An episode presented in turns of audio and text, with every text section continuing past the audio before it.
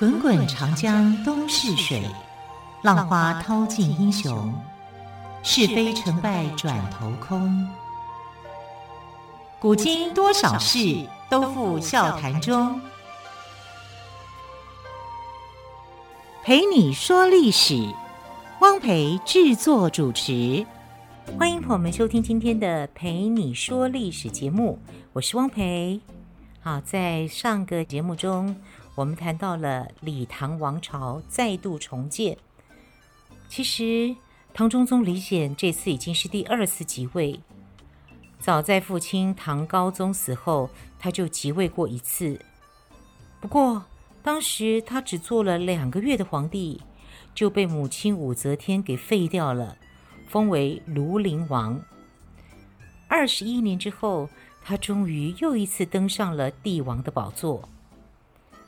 唐中宗犯了跟父亲一样的毛病，那就是惧内。他对妻子韦氏可说是言听计从。当上皇帝后，就册封韦氏为皇后，每天跟皇后共听朝政。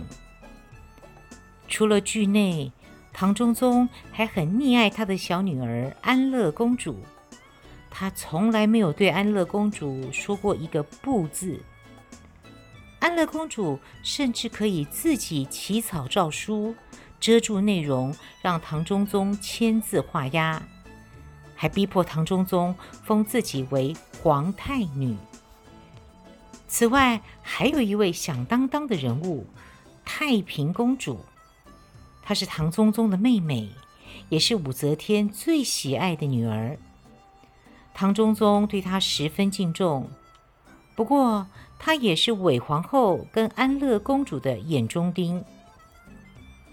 西元七零一年的六月，唐中宗吃了韦皇后的点心师所制作的甜饼，就突然暴毙。随后，韦后秘不发丧，自己起草遗诏，立唐中宗唯一仅存的儿子李重茂为皇位继承人，这就是历史上的唐商帝，又称为少帝。当时他才十六岁。韦皇后自然可以临朝摄政，独揽大权。不过，韦皇后的好日子并不长。她的死对头太平公主联合了相王，宰相的相哦，相王李旦之子李隆基，召集皇帝的随从骑兵和羽林军发动兵变。韦皇后与安乐公主相继被杀。相王李旦登上皇位，史称唐睿宗。好，我们再来聊聊太平公主。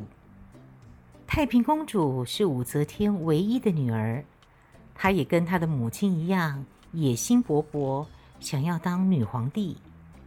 她利用睿宗的软弱，一度把持朝政大权。随着势力的膨胀，他的行为越来越肆无忌惮。由于唐睿宗李旦对于母亲武则天专政时自己所受到的压制记忆犹新，他担心太平公主也会效法武后。权衡再三之后，在西元七一二年传位给儿子李隆基，也就是唐玄宗，而睿宗呢，自己就做起了太上皇。太平公主一直想要发动宫廷政变，废掉唐玄宗。玄宗实在是受不了，就瞒着父亲太上皇，一举清除太平公主跟她的党羽势力。唐玄宗掌握大权后，开始革新政治，针对当时的弊政，他采取裁汰冗官、精简机构。限制佛教势力发展等措施，他也看重人才，选贤任能。玄宗在即位后的第二年，前往新丰，也就是现在陕西西安的东北，检阅军力。按照常理，皇帝出巡时，周边的州郡长官都得前往行营朝见。当时担任地方刺史的姚崇，自然是非去不可了。姚崇到的时候，玄宗正在打猎。玄宗就问姚崇：“你会打猎吗？”姚崇回答：“会，臣从小就会。现在人虽老了，但还行。”于是他也加入玄宗的打猎队伍。打猎结束后，玄宗和姚崇商讨国家大事，姚崇侃侃而谈，让玄宗再次对他刮目相看。玄宗发出了邀请，说：“姚崇啊，你来做我的宰相吧。”姚崇知道玄宗胸襟宽广，而且锐意图治。下跪谢恩说：“承蒙皇上的厚爱，臣本当效力。不过皇上得准许我十件事，否则臣不能接受。”玄宗觉得很奇怪，就问：“那你说来听听。”于是姚崇就开始讲明是哪十件事。第一件事。是用仁义之治代替严刑峻法。第二件事是停止对外扩张。第三件事是，即使是皇帝亲信犯法，也应严格处理。第四件事就是不要让宦官参与公事。第五件事是不准皇亲国戚在重要的部门做官。第六件事。是禁止各地官员向皇室送礼。第七件事是希望陛下对臣下以礼相待。第八件事是允许群臣向皇帝提出谏言。第九件事是革除不正之风。第十件事是将历代外戚专政记入史册，作为前车之鉴。玄宗一一应允了。第二天，姚崇正式上任为宰相。他果然表现杰出，认真务实，政绩可观。姚崇除了政绩可观之外，也因为消灭蝗虫获了百姓的爱戴哦。好，这是什么样的故事呢？我们现在就来说。西元七一六年。正当玄宗励精图治的时候，山东等地相继发生了前所未有的大蝗灾，黑压压的成群蝗虫蛰得百姓见不到太阳。那时人们迷信，认为蝗灾是上天降给人类的灾难。为了消灾祈福，大家焚香求神。结果灾情反而越来越严重。身为宰相的姚崇，情急之下向玄宗呈上一份奏章。奏章中，他引经据典，驳斥蝗虫将导致灾难的无稽之谈。他并认为蝗虫之灾一定能消除。玄宗对姚崇一向信任，当下批准奏章。派姚崇负责消灭蝗虫，姚崇就利用了蝗虫驱光的特点，下令各地百姓一到晚上就点起火堆，将蝗虫引来，然后集中捕杀。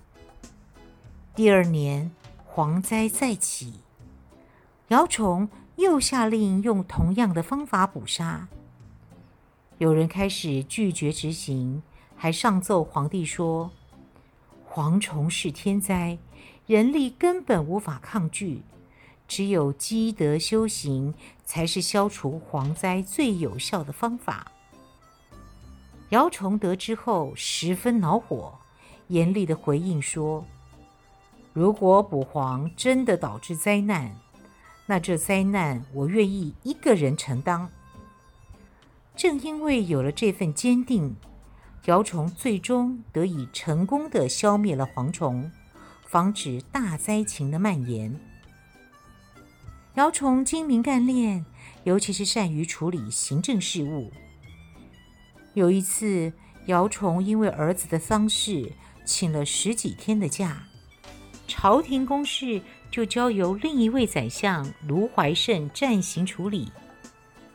不料卢怀胜根本不知道该怎么做，惶恐之下只得向玄宗请罪。于是姚崇不得不销假回朝。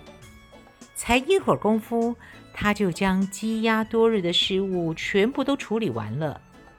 因此，姚崇有救时宰相的称号，就是救难急救的救哦，救时宰相的称号。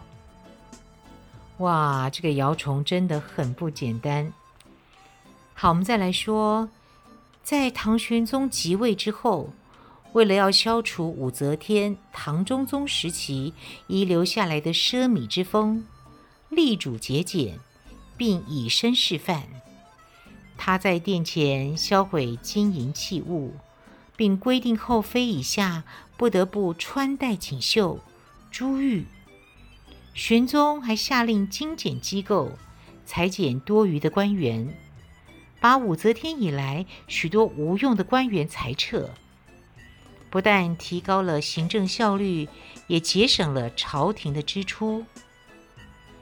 为了进一步发展生产，唐玄宗采取了一系列的措施，首先是减田刮户。自从武则天末年以来，贵族豪强仗势侵占农民土地，使得失去土地的农民成了佃户、流民，逐渐沦为大地主的私属。这不仅严重影响国家的租庸调收入。更增加了农业生产的不安定因素。为了抑制土地兼并，促进农业生产的发展，开元九年，玄宗下令在全国各地展开大规模的减田刮户运动，也就是检查黑地和豪强庇荫的客户，然后把检查出来的土地全部没收。按均田制分给无地的农民使用。对于帐外人口，则一律登记注册，就地入籍。减田刮户历时四年，经过辛勤努力，国家增户八十八万，减出大量土地，使国家财政收入增加数百万。其次，兴修水利。玄宗很重视农业，关心水利的修建。玄宗时期，全国共兴建了五十六顷农田水利工程，占整个唐朝水利工程的百分之二十以上。这些水利工程对农业生产的作用是不言而喻的。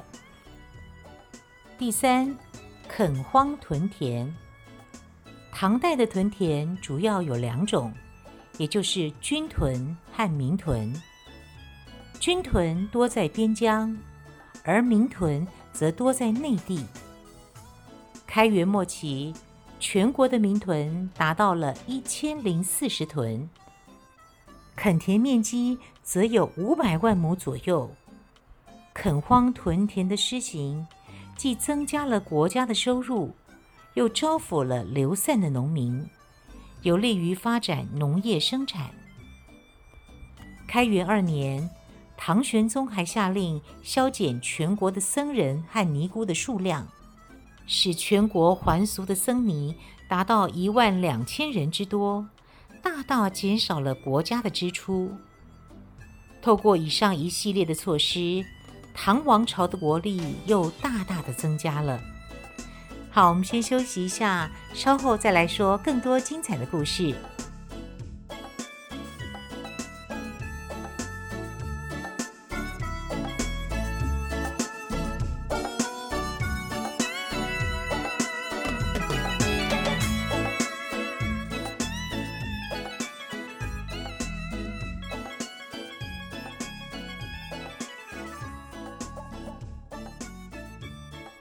陪你说历史节目，我是汪培。好，接着呢，我们来聊聊唐朝是如何由盛转衰。经过二十多年的太平盛世，唐玄宗的进取心渐渐的降低了，而且是降低很多哟。取而代之的是骄傲自满的心理，以及纵情声色、贪图安逸的生活态度。造成这样的结果，除了唐玄宗自己要负责之外，还有一个关键性的人物，就是口蜜腹剑的李林甫。好，唐玄宗在位二十年，他的宰相是名臣张九龄。张九龄深知李林甫的为人，所以在玄宗提出要让李林甫做宰相的时候，非常的反对。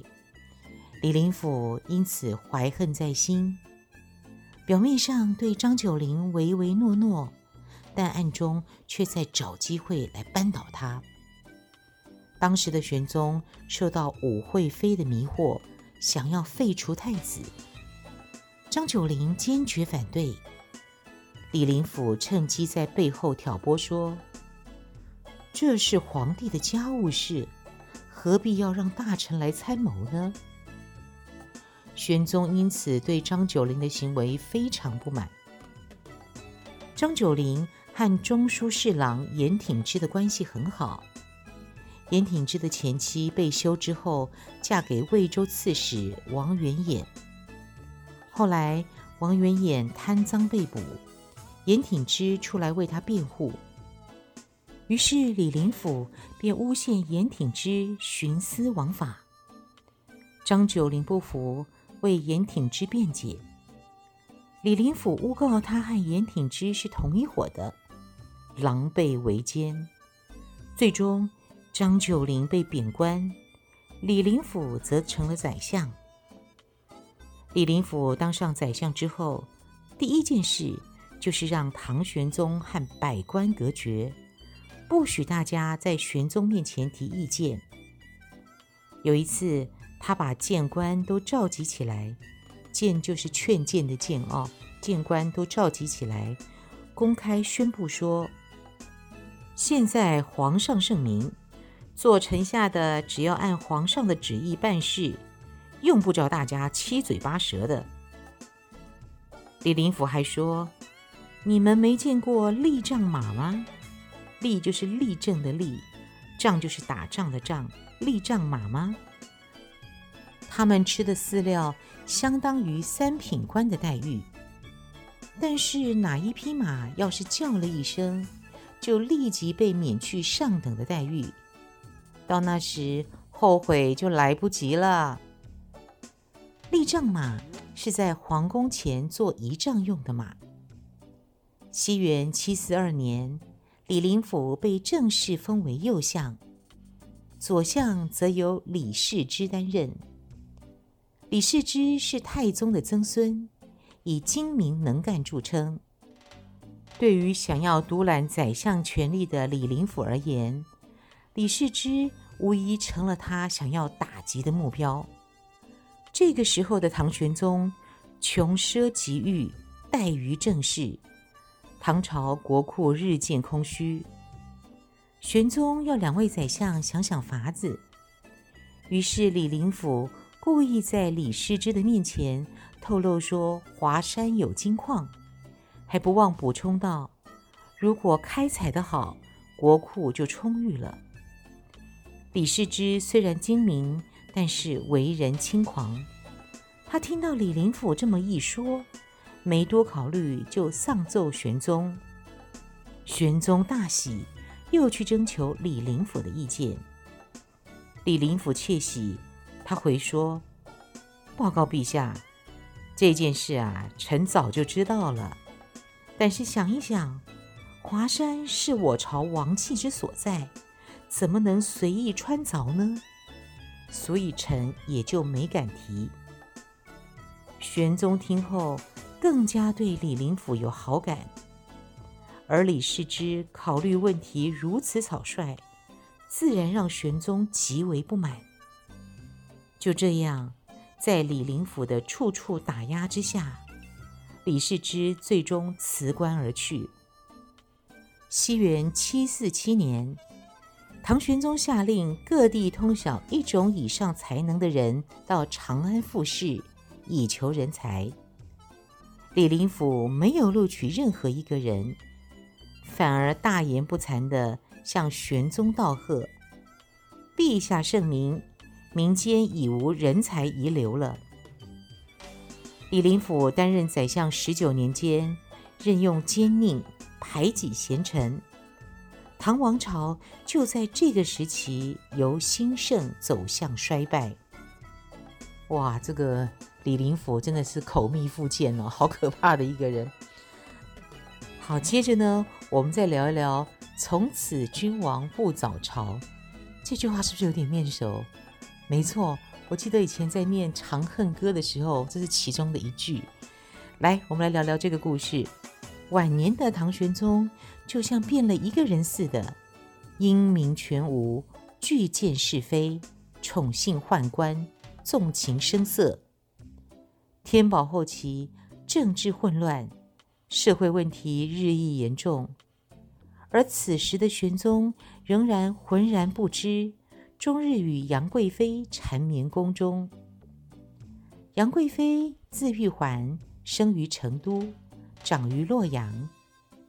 杨玉环从小能歌善舞，通晓音律。据说她在观赏洛阳牡丹时，百花都会因为她的美貌而失色，羞愧地合上了花瓣。羞花一词就是这样来的。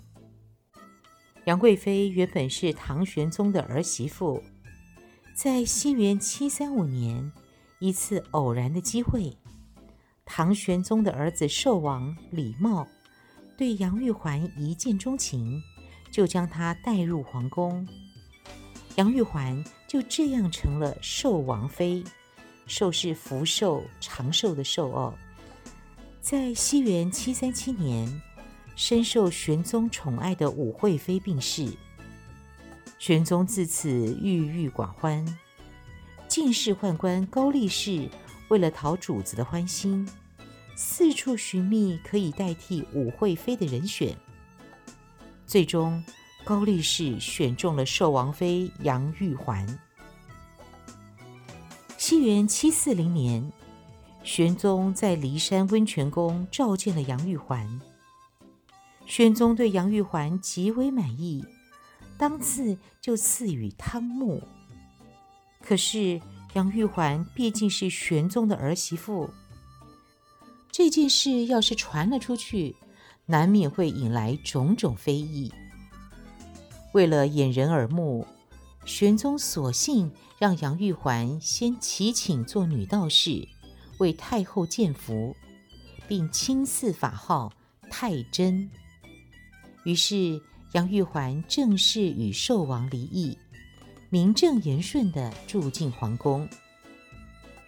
西元七四五年七月，玄宗特别为寿王李瑁立了新的王妃。八月，杨玉环被正式册立为贵妃，地位仅次于皇后。从此，玄宗和杨玉环每日形影不离，正如唐代著名的诗人白居易。在脍炙人口的叙事长诗《长恨歌》中所写：“回眸一笑百媚生，六宫粉黛无颜色。后宫佳丽三千人，三千宠爱在一身。春宵苦短日高起，从此君王不早朝。”杨贵妃非常善于迎合玄宗的心意。玄宗对杨贵妃也是宠爱有加。杨贵妃喜欢吃荔枝，玄宗就不惜人力物力，每年都命令岭南驰驿快马加鞭传送。即使盛夏酷暑，送到长安的荔枝依然色味完好。玄宗对杨贵妃的宠遇，甚至惠及他的族人。不但他的三个姐姐受封为夫人，就连他那不学无术的远房族兄杨国忠也被封了官，甚至跃升为宰相。有了色艺双绝的杨贵妃陪伴，玄宗一味沉迷于声色，无心过问军政，唐王朝就由盛转衰了。哎，真的是很可惜的大唐盛世哦。好，我们来说李林甫，他因为善于运用权术，他表面上对谁都是笑嘻嘻的，嘴巴上也像是抹了蜜似的。见谁都说好话，背后呢却千方百计的陷害他认为对自己有威胁的人。当时就有人形容他是口有蜜，腹有剑。口蜜腹剑的成语就是从这里来的。也就是在这个时期，唐朝的国运开始由盛转衰。好，时间的关系，又要跟朋友们说再会了。感谢朋友们的收听，更多精彩的历史故事，我们就明天再来听喽。陪你说历史节目，我是汪培，明天再会，拜拜。